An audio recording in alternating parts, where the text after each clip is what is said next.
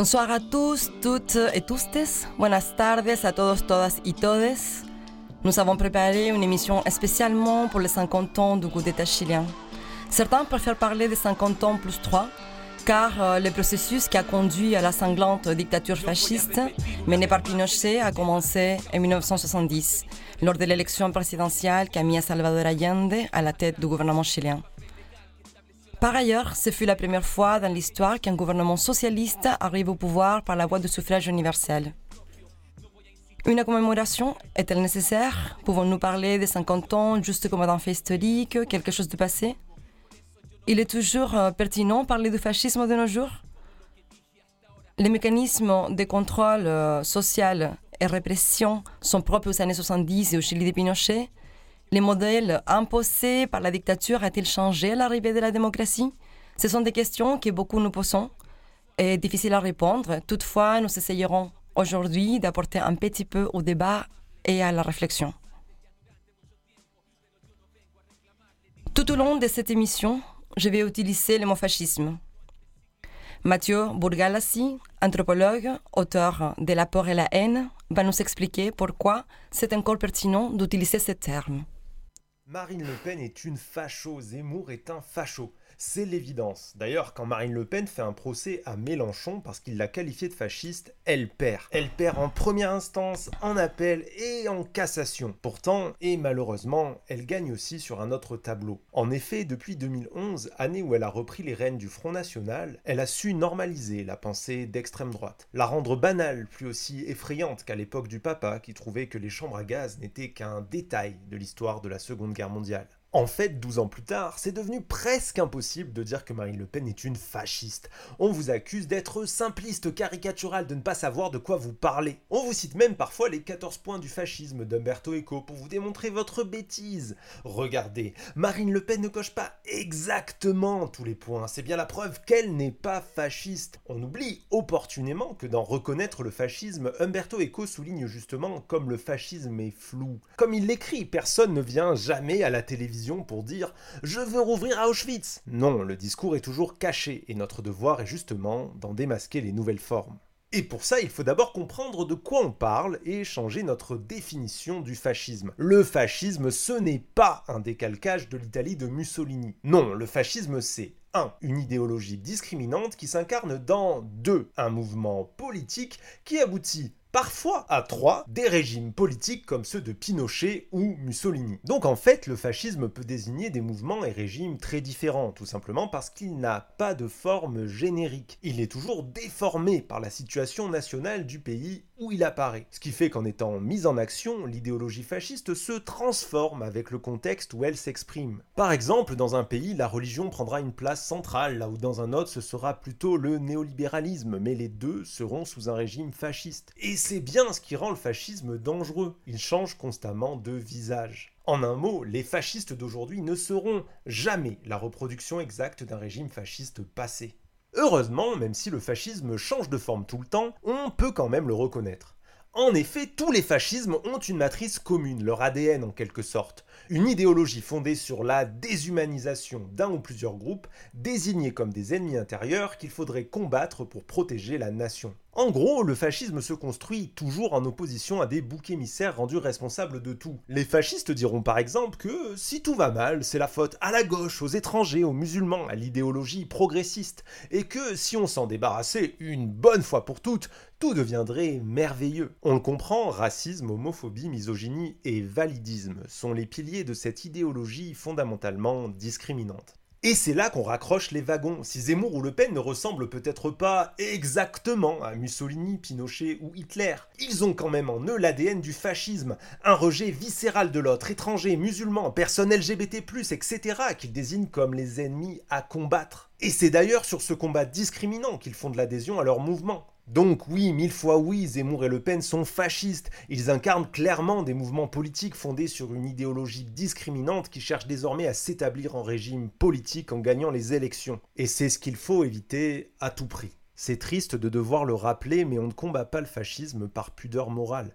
On combat le fascisme parce qu'il tue. Et ça, les faits le démontrent. Depuis 2011 et sa reprise du parti, les affaires terroristes se sont multipliées du côté de Marine Le Pen. Par exemple, en 2017, Logan Nissin, un adhérent RN, est arrêté alors qu'il préparait des attentats contre des mosquées et les meurtres de Jean-Luc Mélenchon et Christophe Castaner. En 2019, c'est Claude Sinquet, candidat RN aux élections départementales, qui tente d'incendier une mosquée et blesse grièvement deux fidèles à l'arme à feu. La même année, on découvre que Thibaut Gomanteau, secrétaire départemental du RN, était en fait un ancien skinhead condamné à de la prison ferme pour des attaques racistes au cocktail Molotov. Pour finir, en 2021, Sébastien Dudognon, ancien secrétaire départemental du Front National de la Jeunesse, est arrêté alors qu'il voulait commettre des attentats à l'explosif. Des affaires comme ça, il y en a des dizaines, et c'est la même chose du côté de Zemmour. C'est pour ça qu'il y a une nécessité à nommer correctement le fascisme.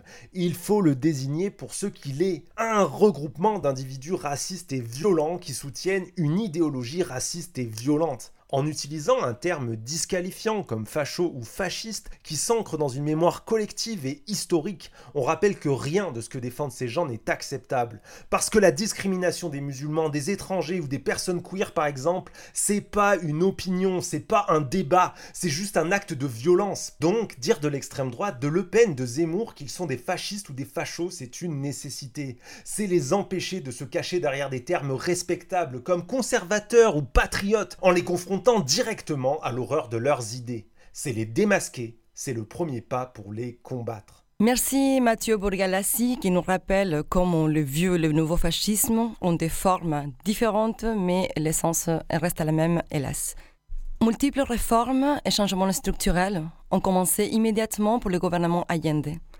Nationalisation du cuivre, principale ressource économique au Chili, construction de logements sociaux dignes, pensés pour des êtres humains, Réforme fiscale, maison d'édition et médias qui ont cherché à rendre accessible la lecture et la culture à tous. Reconnaissance des problèmes historiques d'usurpation des terres et les besoins d'établir une nouvelle relation avec les peuples originaires, entre autres changements des fonds qui allaient donner de la dignité à la grande majorité. Tous ces changements structurels signifient une perte de contrôle et de privilèges des oligarchies locales. Le Chili appartient aux sept familles chiliennes les plus riches, elles sont associées à des investisseurs transnationaux et ensemble, ils possèdent tout.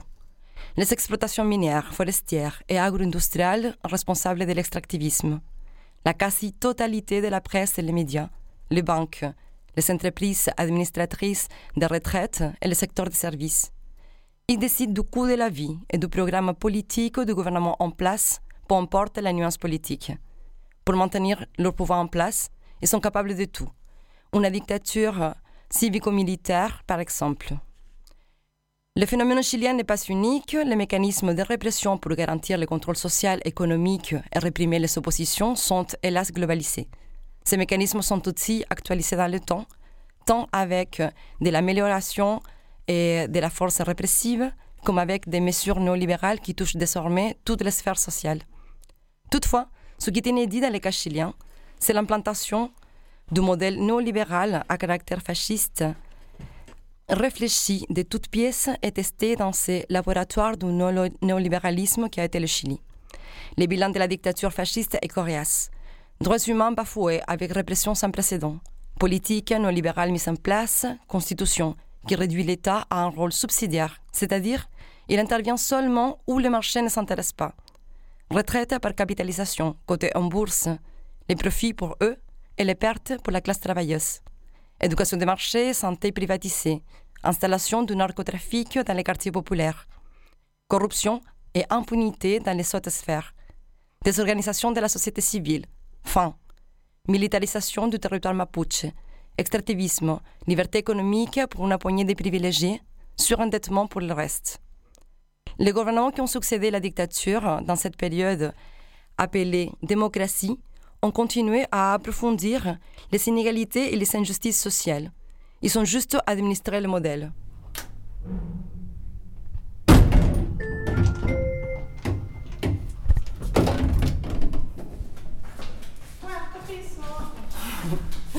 Oh, voilà. Se pusieron a limpiar la calle ahí abajo, el mercado. ¿Cómo está ahí? Un poco cansada, sí. Gracias por recibirme en tu casa. Vamos a llevar acá más tranquilo. Porque Je suis arrivée en France en tant que réfugiée politique en, septembre 1985. Euh, je suis arrivée avec mon... Bon, mon mari est arrivé un mois après. Mes filles sont nées ici. Et on se retrouvait réfugiés politiques suite à, à, notre, à notre lutte contre la dictature euh, au Chili. voilà. J'aimerais bien savoir justement cette militance qui t'a coûté vraiment très cher. Tu as, été sanctionné euh, lourdement pour avoir euh, justement résisté à la dictature. Et j'aimerais savoir, une fois que tu étais ici en France, tu continué tu as continué à bouger dans les milieux associatifs, dans les milieux militants. Et comment ça se fait que c'était justement cette sanction lourde, l'exil, n'a pas bloqué ça en toi? Comment ça se fait que tu as réussi à mhm. continuer? Oui, c'est-à-dire que, bon, comme plein de monde au Chili, on a lutté contre la dictature parce que pour nous, ça allait de soi qu'on ne voulait pas de dictature. Et on va dire que le mal mineur qu'on a eu, c'est d'être exilé, d'être réfugié politique. Euh, on a eu des amis tués, incarcérés, etc. Et aussi, on a eu beaucoup de gens qui parlaient de l'exil interne aussi. Mais bon, nous, on a vécu ça. Quand je dis nous, c'est mon mari et moi. Et justement, deux premiers jours qu'on est arrivé en France, euh, le fait de nous confronter à d'autres situations de lutte d'autres pays du monde, ça nous a, ça nous a poussé à continuer à lutter contre, contre la dictature, l'injustice. Et, aussi, ça nous a obligés à découvrir des, des nouvelles, euh, des nouvelles oppressions, pas forcément de dictature, mais quand on est arrivé, ça a été tout un, un éventail de luttes, euh, de peuples à lutte qu'on n'avait jamais entendu parler au Chili, ne serait que le Vietnam. La liste est longue, hein, c'est, les Kurdes, les, les Roumains, à l'époque c'était les années 80, mais malheureusement c'est toujours d'actualité toutes ces, toutes ces luttes, et parce que bon, des exilés, il y en a encore qui viennent euh, d'autres pays. Et pour nous, ça, allait de soi que si on pouvait, bon, en luttant contre les. Plus en, soutenant diverses luttes euh, qu'il y avait ici en Europe euh, envers le peuple, sa lutte, aussi, c'était une façon de finir avec la dictature au Chili, qui a bien et bien fini, euh, qui a bien, bien fini avec les référendums en 87 et la suite qu'il y a eu après. Mais c'est pas parce que la dictature a fini que les problèmes ont fini. Nous venons d'écouter le témoignage de Cairo de Gussi, exilé chilien à Marseille. La prison politique, la disparition forcée et l'exil étaient les trois options que le fascisme avait pour ses opposants et pour les peuples organisés. Selon les deux rapports officiels existants, près de 150 000 personnes ont été emprisonnées pour des motifs politiques parmi lesquels près de 40 000 personnes ont été reconnues comme victimes de torture. Le nombre de personnes exilées est estimé à plusieurs centaines de milliers. On compte pas moins de 3 200 personnes détenues et disparues. Pour beaucoup, nous ne savons rien encore de ce qui est arrivé à leur corps. Parmi ces personnes qui ont fui le Chili, qui ont été torturées et ont parfois perdu des membres de leur famille détenus disparus, c'est le cas de Nick Sadaes, elle habite à Paris et elle a accepté de répondre aux questions de Mathilde Daeb. Pendant ces périodes-là, les gens ont été torturés, fusillés, égorgés, des femmes violées, des enfants arrêtés, des hommes et des femmes se sont fait exploser. Et sans compter ceux qui sont partis en exil ou ceux qui ont été assassinés à l'étranger par des commandos dirigés par Pinochet. C'est dans ces cadres-là que j'ai perdu mon mari, Alonso Las Rojas.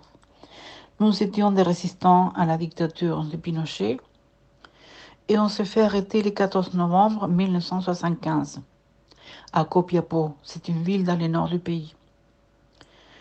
Je l'ai vu que pendant deux jours, nous avons été confrontés et torturés tous les deux en même temps. La dernière fois que je l'ai vu, je l'ai vu très affaibli. Il parlait à peine. Après, je ne l'ai plus vu. Chaque fois que je demandais de ses nouvelles, on me répondait qu'il était amené à Santiago du Chili. Par la suite, euh, du régiment de Copiapó, j'étais amené euh, 250 km plus au sud en régiment Arica de la Serena, où j'étais interrogée, torturée aussi par les militaires de cette ville où j'étais étudiante avec mon mari à l'université du Chili.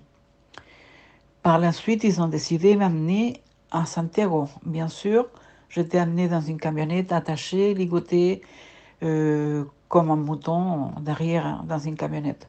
Je suis arrivée dans un bâtiment qu'on a appelé, je le suis plus tard, Cuatro Alamos. Normalement, les gens arrivaient là soit pour récupérer un peu des tortures et passer au camp de concentration de Trois Alamos, parfois pour les garder qui récupèrent un peu, et les, la police politique de Pinochet parfois venait les chercher pour les interroger et les torturer encore. Et on a connu des cas qui ont, qui ont, qui ont disparu finalement. Euh, quand on était à Trois Alamos, il y avait un petit peu moins de risques de, disparaître parce qu'il y avait la visite de la Croix-Rouge internationale, d'Amnesty.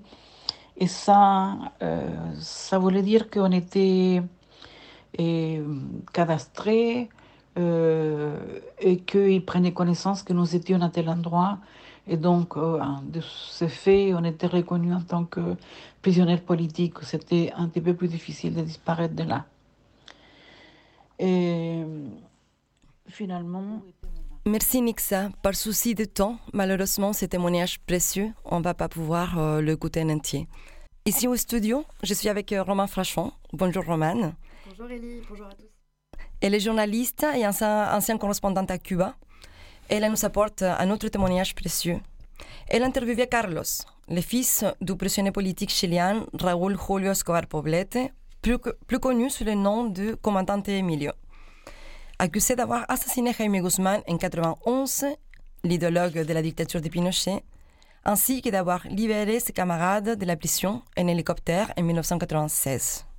On l'écoute. Hola, mando un gran saludo a Bonjour à tous les auditeurs et auditrices. En cette date de mémoire, de memoria, douleur, de tristesse, mais aussi de de feu, dolor, de feu de et de révolte.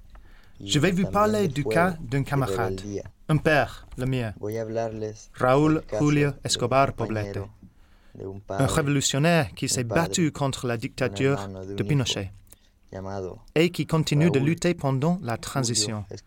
Je suis né, j'ai grandi, j'ai vécu entre ses mains, dans la clandestinité. Je me suis élevé dans ses valeurs, son, enseigne- enseignement et son amour, bien sûr. Avec le temps et le cheminement de la vie, j'ai commencé à comprendre son histoire et pourquoi nous vivions dans la clandestinité. Il a dû quitter notre pays pour s'être rebellé contre l'injustice.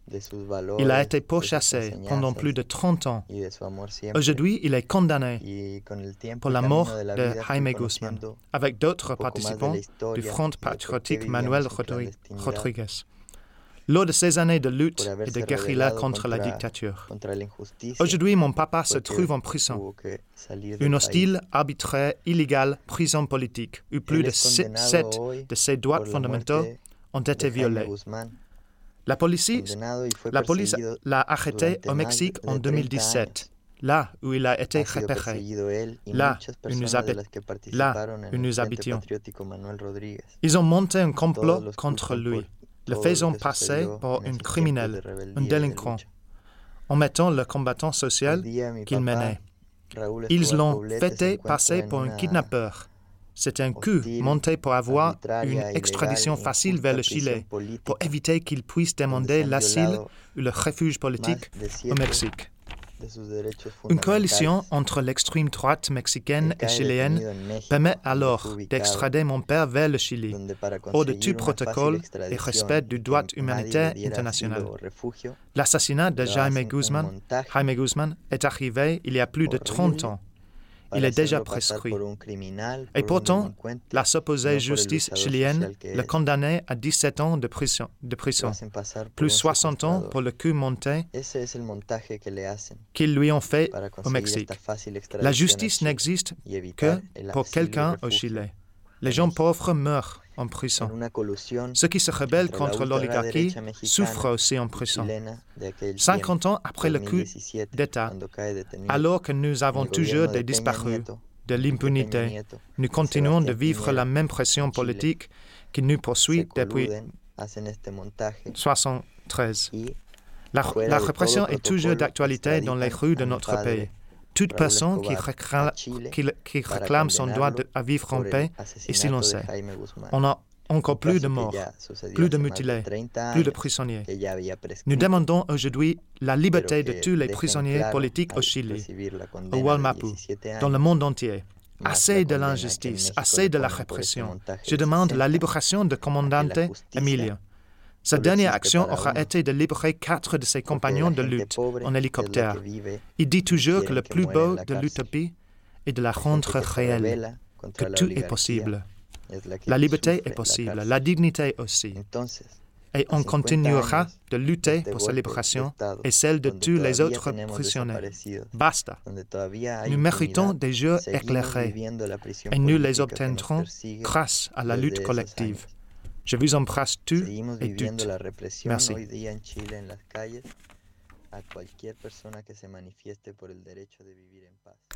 Merci beaucoup à lui, merci beaucoup à Carlos et à Commandant Emilio. Nous allons continuer avec Romain Frachon. Comment le Chili est-il devenu un laboratoire du néolibéralisme? Roman, journaliste, il va nous, nous expliquer. Bonjour Ellie. Euh, oui, alors je vais parler des Chicago Boys. Les Chicago Boys, c'est le surnom donné à un groupe d'étudiants chiliens partis se former à l'économie hyper libérale à l'université de Chicago aux États-Unis. On a l'impression comme ça que c'est assez anecdotique ou anodin, mais en fait pas du tout. Ce groupe, qui se disait apolitique, a joué un rôle central dans la dictature. Certains sont d'ailleurs devenus ministres de l'économie ou des finances, comme Sergio de Castro Spicula, bras droit de Pinochet. Ils n'ont jamais été jugés. Et sans une idéologie néolibérale, impossible de réussir à imposer une dictature avec son lot de violations massives des droits de l'homme, des disparitions, meurtres, tortures. Il faut savoir que le fascisme arrive toujours avec une crise, après une crise et un basculement économique. À l'époque, cette pensée néolibérale était largement minoritaire dans le monde, mais elle s'est imposée jusqu'à aujourd'hui. Le Chili est donc euh, devenu le laboratoire du néolibéralisme au monde. Et toute cette propagande s'est immiscée dans la pensée dominante du peuple chilien, avec la collaboration bien sûr des médias. Oui, absolument, Ellie. Wilton Friedman parle alors de miracle chilien. C'est le chef de file de cette école monétariste dite de Chicago. Il est qualifié de grand penseur intellectuel par Margaret Thatcher. En 1980, El Mercurio, journal conservateur au Chili, interrogeait l'Autrichien Friedrich von Hayek, un des architectes intellectuels du néolibéralisme, qui affirmait en tant qu'institution à long terme, je suis totalement opposé aux dictatures. Mais une dictature peut être un système nécessaire pour une période de transition. Personnellement, je préfère un dictateur libéral à un gouvernement démocratique dépourvu de libéralisme. Donc tout est dit dans cette citation. Il préfère une dictature avec du libéralisme plutôt qu'une démocratie sans libéralisme.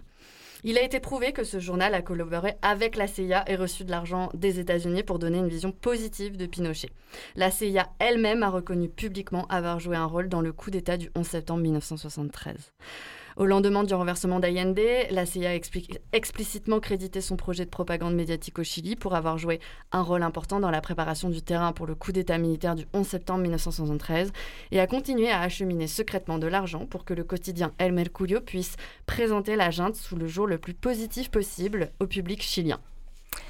On aura compris donc euh, c'est grâce à ces pensées ultra-capitalistes enseignées à Chicago par Milton Friedman et que le coup d'État a pu se faire au Chili. Merci Romain Frachon. Merci à vous.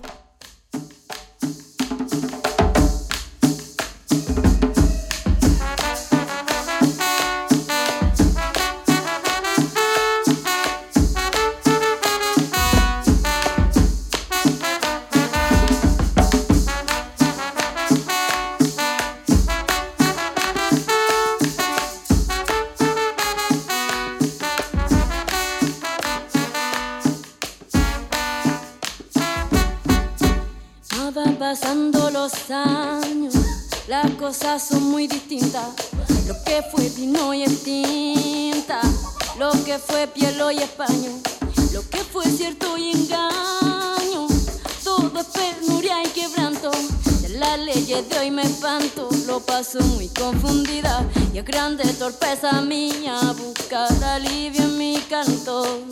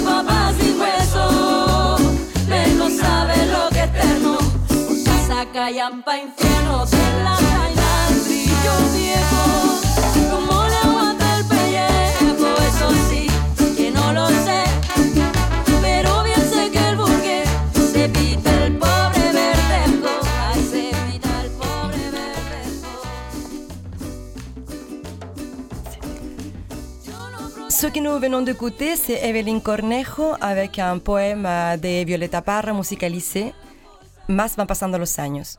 On continue avec Roman, qui cette fois-ci, va nous parler de la Escuela de las Américas, l'école militaire américaine. Attention aux auditeurs, auditrices sensibles, car nous allons évoquer des violences sexuelles et tortures. Alors, euh, tu peux nous raconter qu'est-ce que sont la Escuela de las Américas au juste? Eh bien, il s'agit d'écoles militaires états-uniennes qui avaient pour but d'entraîner des soldats à lutter contre les révolutions socialistes. Entre 1950 et 1975, les Bérets Verts vont former près de 30 000 militaires latino-américains dans ces écoles basées au Panama. Les enseignements en espagnol sont dédiés à la contre-insurrection, autrement dit à empêcher des révolutions de triompher. Les assassinats politiques sont dispensés en coopération avec la CIA, étroitement. Beaucoup de Cubains anticastristes exilés à Miami vont participer à ces crimes. On l'aura compris, ces écoles ont préparé le coup d'État de 1973. Il se trouve euh, que très vite, l'expérience française ça va intéresser ces écoles. Absolument.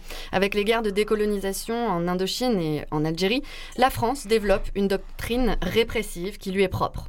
Elle, a trois axes stratégiques, policiers, politiques et psychologiques. Le recours à la torture et aux exécutions massives intéresse particulièrement l'US Army pendant les années 60. C'est donc à ce moment que las Escuelas de las Américas font appel à la France en toute discrétion. La méthode française sera importée au Chili, mais aussi en Argentine et dans de nombreuses dictatures africaines.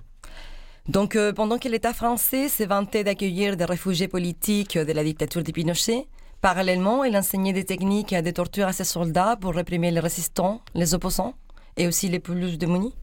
Précisément. On estime aujourd'hui que ce programme est responsable de la disparition de plusieurs centaines de personnes, des corps dont certains n'ont toujours pas été retrouvés à l'heure où je vous parle. La particularité des tortures sont les violences sexuelles faites aux femmes et dissidents de genre. Des témoignages glaçants racontent que les soldats chiliens ont parfois violé des présumées communistes chiliennes, et ce, avec des rats. Ajoutons par ailleurs que d'anciens nazis auraient également eu une influence dans la formation de ces forces latino-américaines, dont certains sont toujours exilés au Chili et en Argentine. Et en 2012, au Chili, une plus petite école du même genre a ouvert, financée par les États-Unis à hauteur d'un demi-million de dollars. Elle a servi à entraîner la police à réprimer les manifestants durant les révoltes de 2019. Merci beaucoup, Romane. On va passer immédiatement à Mathilde Dabed, juriste franco-chilienne d'origine palestinienne. Elle va nous parler de la répression historique au Walmapu, territoire mapuche, au sud du Chili. Bonjour à toutes et à tous euh, et merci aux organisatrices de m'avoir invité à l'occasion de ce podcast euh, sur les 50 ans de la dictature euh, et du coup d'État pinochetiste au Chili. Pour entrer dans le vif du sujet, donc effectivement, quand on se pose la question de la continuité des mécanismes autoritaires issus de la dictature, la question mapuche et plus largement la question autochtone, elle est centrale. Elle est centrale d'abord parce que au lendemain de, du coup d'État, les Mapuches ont souffert de la violence militaire ils ont souffert des assassinats, ils ont souffert de la torture, ils ont souffert du phénomène de disparition. Et aussi, ils ont souffert euh, de l'idée même de l'économie néolibérale qui les condamnait à disparaître en tant qu'individus autochtones, parce qu'ils représentaient et ils représentent encore l'antithèse même euh, de l'idée néolibérale du sujet de l'individu et de la société capitaliste. Mais elle est aussi cruciale parce que la question autochtone euh, permet de mettre en perspective cet événement très violent du régime militaire et de le placer aussi dans une, dans une histoire, dans, dans une continuité historique plus longue et plus constante du colonialisme auquel ont été confrontés les Mapuches, d'abord avec les Espagnols et ensuite avec euh, l'État chilien. Donc effectivement, euh, à la suite de l'indépendance du Chili, euh, les gouvernements successifs vont faire de la question des terres mapuche un enjeu économique euh, national, avec la volonté de s'accaparer les terres, de les réduire en parcelles, d'où le terme de réduction, de système réductionnel mapuche. Donc on réduit les terres mapuche en parcelles, on les divise pour ensuite les redistribuer soit des colons étrangers ou chiliens, soit des familles mapuche, mais de manière totalement arbitraire et dicté par l'État chilien.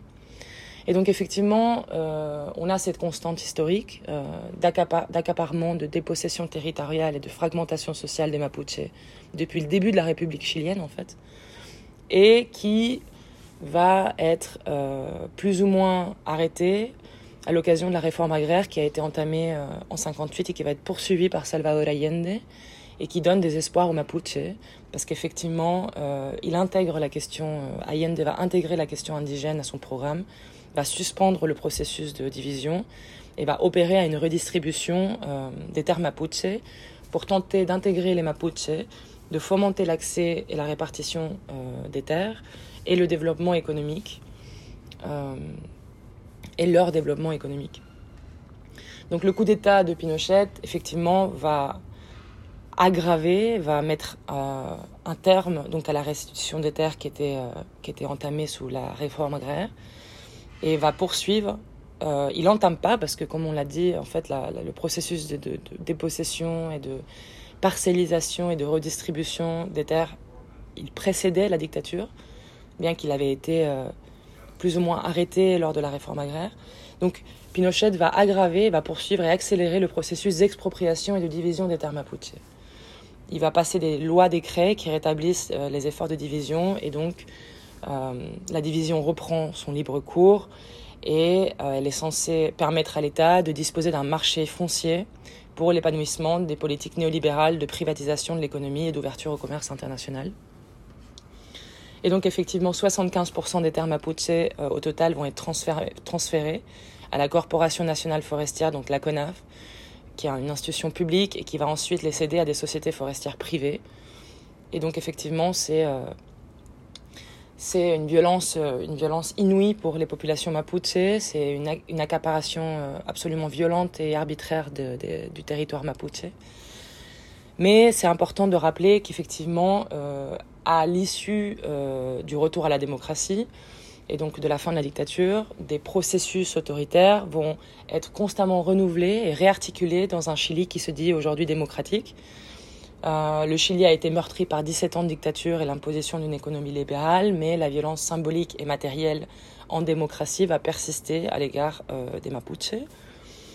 Euh, effectivement, on considère que à la fin de la dictature en 90, les gouvernements de la transition démocratique vont alterner entre des politiques publiques euh, d'assistanat qui visent à intégrer le Mapuche, euh, mais qui vont jamais régler la question fondamentale des droits politiques et de la reconnaissance des ethnies en tant que peuple. et effectivement, d'autre part, les Mapuche vont vivre une criminalisation toujours croissante et violente de leur contestation vis-à-vis de ce traitement injuste en fait qui leur est réservé. Euh, sous euh, le régime démocratique. Donc effectivement, on criminalise le Mapuche parce qu'il est accusé de constituer une menace au principe même d'unité de l'État-nation et euh, parce qu'il s'attaque directement aux pouvoirs économiques du Chili et donc l'entreprise forestière, énergétique, touristique, grands propriétaires, etc., qui gouvernent le, pays. Et donc effectivement, quand on comprend l'événement de la dictature, l'événement de la dictature a été un événement extrêmement violent mais qui s'inscrit euh, dans une continuité historique de domination et de violence coloniale à l'égard du Mapuche, et j'ai pensé que c'était important de le rappeler. Je pense que voilà, les Mapuches chiliens comprennent très bien que le colonialisme n'est pas un événement, mais une structure euh, qui se poursuit, se consolide euh, dans le temps. voilà, merci beaucoup. Merci Mathilde Abed. Je vous euh, recommande de vous renseigner sur euh, la répression des Walmapu euh, au sud du Chili. C'est vraiment crucial pour comprendre le fascisme toujours en place et le colonialisme voilà, qui s'inspire des techniques israéliennes notamment. Voilà, maintenant on va, vous, on va terminer cette émission par un extrait du carnet de voyage d'une Chilienne qui est exilée à Marseille. Le, premier extrait euh, a été écrit en novembre 2018, un an avant la révolte d'octobre. Ça commence comme ça. J'ai une très grande difficulté à me repérer dans la ville de mon enfance. Le progrès est arrivé trop vite, trop brutal, trop abrupt, desenfrenado. La cordillère des Andes, qui d'habitude sert comme point cardinaux, est, on la voit même plus avec tant de pollution. Je suis dans le métro de Santiago. C'est glaçant. Personne croise le regard de l'autre. Les visages montrent la fatigue, le manque de sommeil. Chacun est dans son truc et pourtant il se passe des choses autour. Je ne me souvenais pas de cette indifférence tant généralisée. Les inégalités sociales et la lutte des classes, on n'entend pas partout encore. Un mythe ringard, disent certains. Rien de plus réel, disent les autres. Venez voir au Chili, dirais-je. Nous sommes accablés comme société non plus par le terrorisme militaire d'autrefois, mais par le terrorisme de marché déguisé en la si convoitée ascension sociale. Bien que la lutte organisée comme on a pu connaître autrefois, il n'y a quand même plus, il y a tout de même une sorte de combat quotidien chez ceux et celles qui essayent tant bien que mal de s'en sortir, utilisant des manières les plus inventives et débrouillardes pour ramener la croûte. Il y a une lutte aussi chez ceux et celles qui galèrent quand même, mais qui mettent tous leurs efforts et leur capacité de crédit à la consommation pour se distinguer du peuple, des autres, des loges des à pied. Monsieur tout le monde. Même si leur voiture et tout le reste est payé à crédit en 60 versements.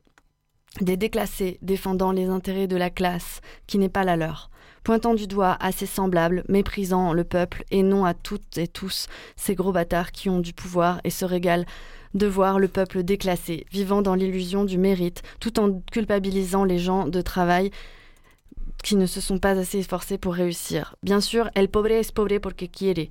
Le pauvre est pauvre parce qu'il le souhaite, répètent en boucle les médias. Ni tuya ni yuta, ni à toi ni aux flics. On peut lire tagué dans le métro. Rien de plus vrai. La police chilienne est partout.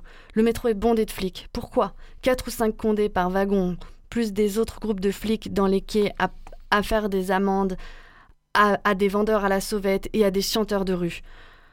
Un gars, en rentrant avec son équipe de son, un ampli portatif, dépité, dit bonjour. Personne ne le calcule, même pas par curiosité. Quiconque lève la tête. Je réponds quand même bonjour. Il me dit les flics sont en train de demander des autographes. Je lui réponds ils n'ont rien d'autre à faire, ces putains de vagos. C'est bon à rien. Il ricane en rigolant. C'est parce que je suis trop célèbre. Il a beaucoup d'humour alors qu'il vient de se prendre une amende. Personne ne réagit, personne lève la tête, personne n'a rien à faire de lui. Je regrette profondément de m'être intéressé, de ne pas m'être intéressé davantage à lui, Demander plus de détails, lui dire que c'est pas ok que personne se révolte, que c'est pas normal autant d'indifférence, ou au moins râler ensemble contre les flics. Le Chili me fait mal, j'ai le cœur serré. Putain de pays de merde. Alors maintenant, c'est un extrait en novembre 2019, donc après la révolte, qu'Ellie va nous lire. Nous sommes tous les jours dans les rues, un manif, plus les cabildos, assemblées populaires dans chaque quartier, dans chaque place, centre social, lycée, université. C'est si beau. Pas un seul drapeau des partis politiques ni syndicats. Ça montre bien le ras-le-bol généralisé envers la classe politique et leur illégitimité. Je suis dans le métro-train, une sorte de RER. Tout le monde se regarde dans les yeux. Nous nous regardons dans les yeux. Nous nous sourions complices. On ne parle pas du temps qu'il fait ou d'autres banalités. Non, on s'en fout. On parle à cœur ouvert. Chacun, chacune dit comment elle vivait l'injustice de ces systèmes meurtriers qui durent depuis trop longtemps. Des témoignages de vécu, rudes, durs. Il n'y a plus de honte, plus d'apparence de réussite économique et sociale. Les gens ont besoin de parler. Que tout sorte. Tout le monde est dans la même galère. La retraite indigne alors qu'il a travaillé toute sa vie, le surendettement d'un proche pour payer des frais médicaux, les crédits pour étudier, tout ça, le temps du qui des inconnus avec des histoires très familières qui font sens à tous. Tout le monde le vit. Un musicien de rue monte jouer l'accordéon. C'est une vraie fête. Il fait les morceaux préférés d'ici, la valse d'Amélie Poulain. Et puis, il enchaîne avec El Pueblo Unido, à l'accordéon, mais quelle beauté! On chante à plein poumon, on lève tous le poing, on se dit, plus jamais, non camas, et on y croit profondément. On a tellement à se dire. Je suis si contente d'être là et non à Marseille pendant que Chile despertó. Le Chili s'est réveillé. Tant pis pour la Bolivie, j'irai une autre fois. Je crois que je vais rester mes trois mois de voyage ici. Je me dis que ce n'était pas un peuple de merde individualiste et indifférent d'autrui, gangréné par la surconsommation. Non, je pense que chacun et chacune souffrait des mêmes maux, seul tout dans son coin, croyant que c'est arrivé qu'à lui, qu'à elle.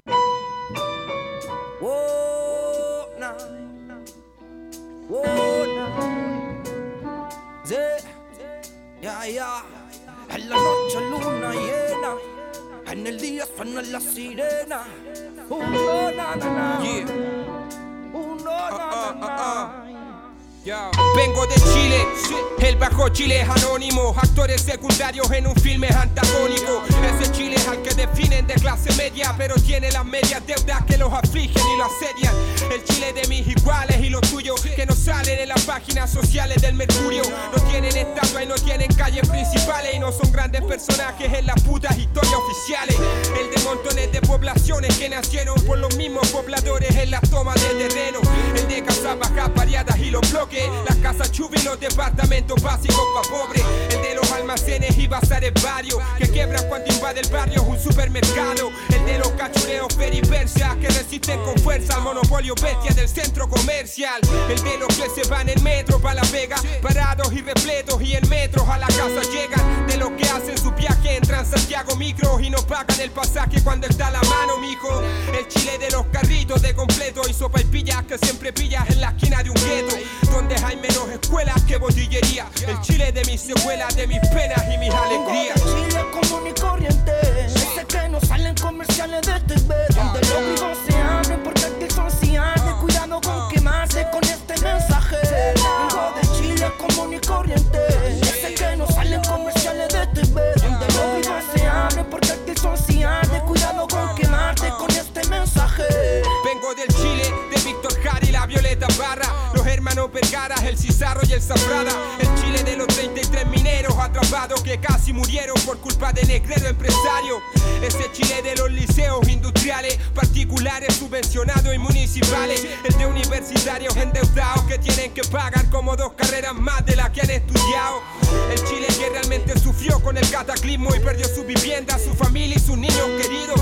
Un terremoto no discrimina y es verdad, pero cierta forma de vida es asesina y criminal. El de los hospitales colapsados, donde no hay camillas y te atienden en las sillas o en cualquier lado. Y en invierno los pasillos están llenos de niños enfermos y un infierno es si el auge no deja abrigado. El de vendedores ambulantes, de estudiantes, deudores, trabajadores y cesantes. Frustrado, el de subcontratados, portuarios, mineros, pobladores y obreros explotados. Vengo del Chile de la mayoría que cargan el lomo el trono de unos pocos todo el puto día. El que está en la pena de mi poesía, el Chile de mis secuelas, de mis penas y mis alegrías. Chile común y corriente, ese que no salen comerciales de TV, donde los vivos se abren porque aquí son cianes. Cuidado con quemarse con este mensaje. Vengo de Chile común y corriente,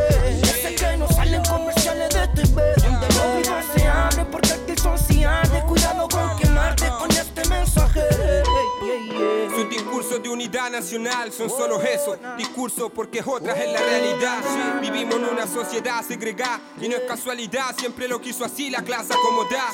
Por eso cuando en Chile pienso, no te hablo de bandera, de emblemas, te hablo del Chile que vengo. Lo siento, pero si algún día grito viva Chile, será el día en que realmente Chile sea del pueblo libre.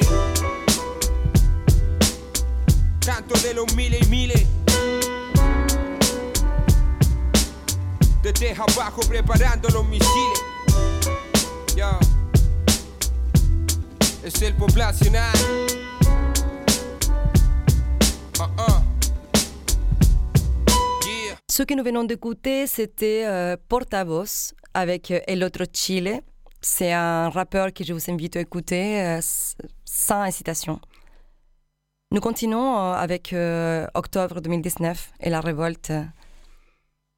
La dite transition vers la démocratie ainsi que le gouvernement postérieur ont légitimé un modèle qui est illégitime par naissance car dessiné et mis en place par le fascisme. Le modèle n'a pas été touché, il s'est installé ces dernières 30 ans.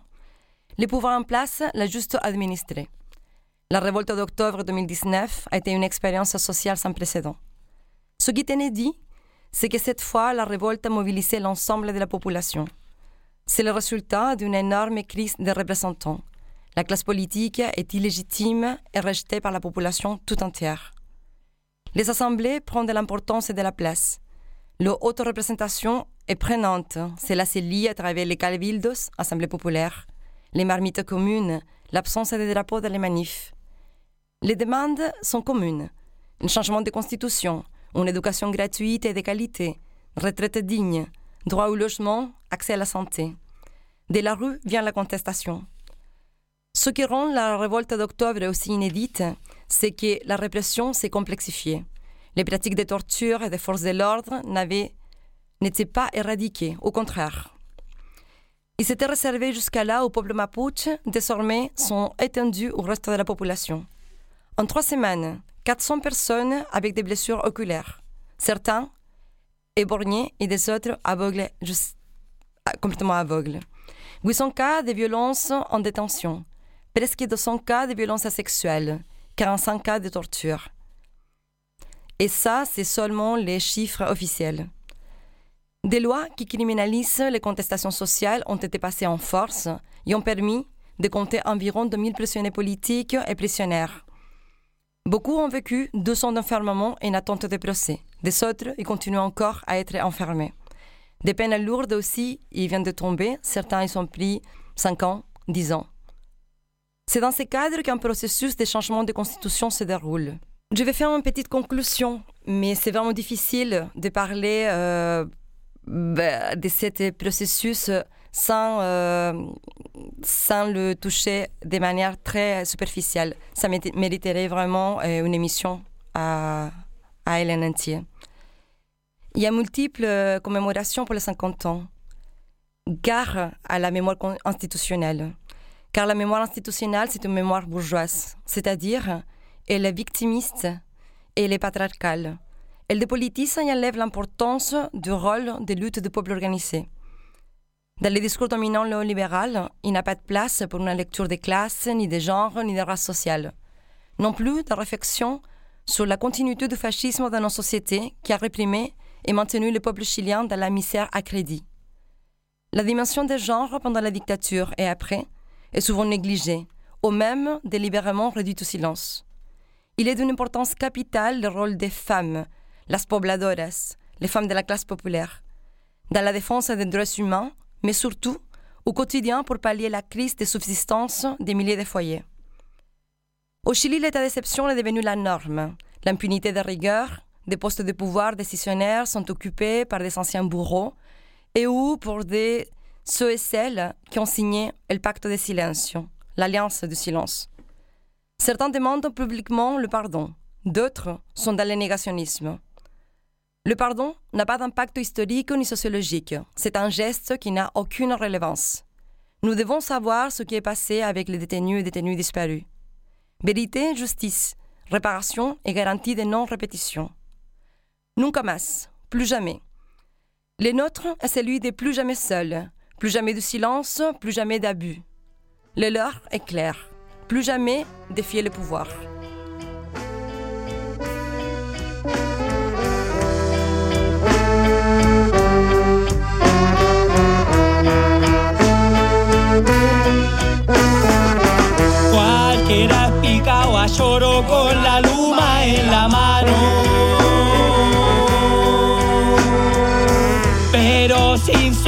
Uniforme como pollo andan callados. Dicen que son honorables como agentes del Estado. Pero eres solamente el guardián del empresario. Qué bonito es tu trabajo,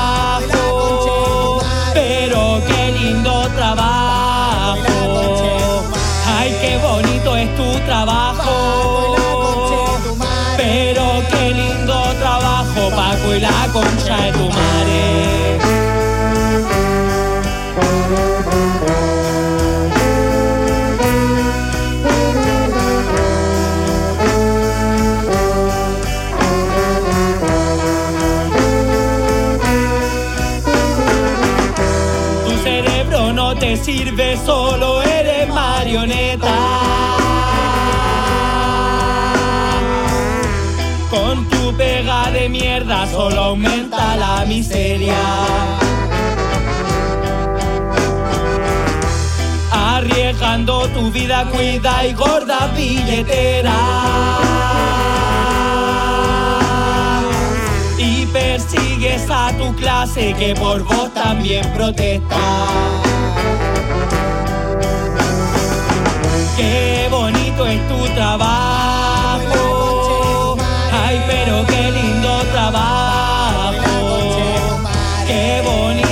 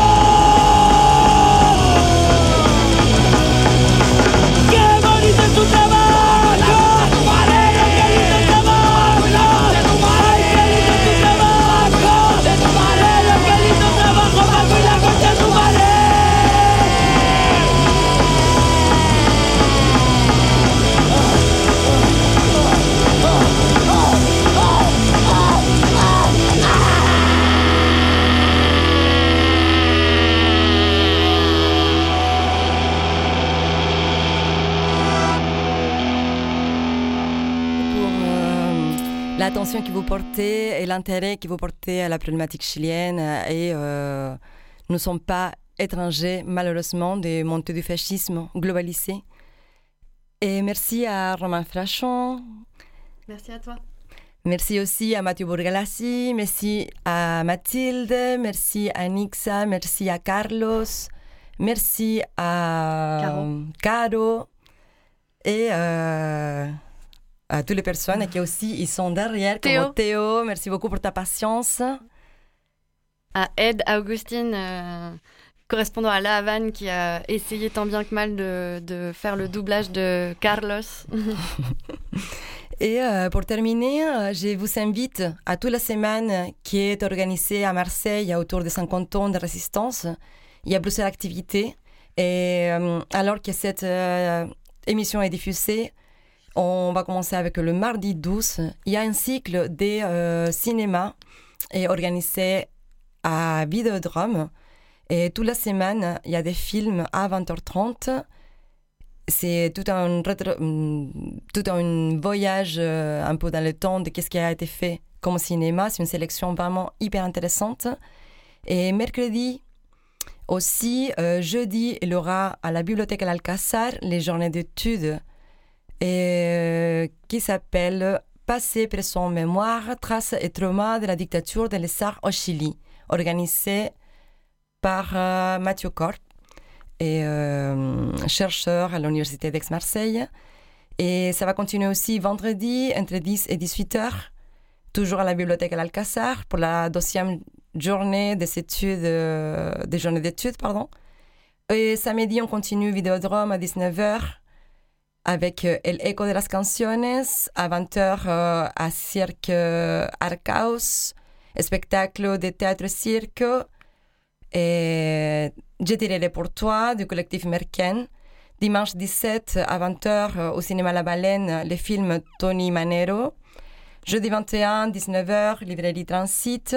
Il y aura la présentation du livre Des femmes contre Pinochet en présence de Samuel Laurent et un des auteurs. Vendredi 22 à 18h30 à Mille Babord, le film et un débat au nom de tous mes frères de Samuel Laurent avec la présence du réalisateur. Merci a tous, toutes et tous.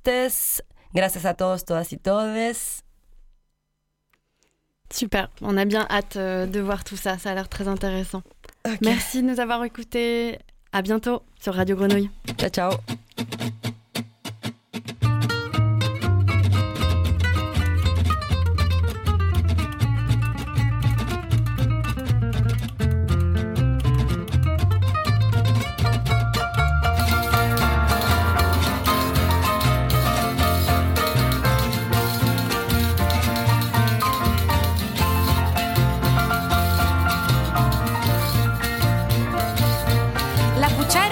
vuelta es un objeto importante. Es la que nos da el aguante para que el hambre esté resuelta. Así también alimenta nuestro corazón en lucha. Con capucha o sin capucha, las ollas siguen sonando. Y el miedo se va quemando. Es el pueblo el que se escucha.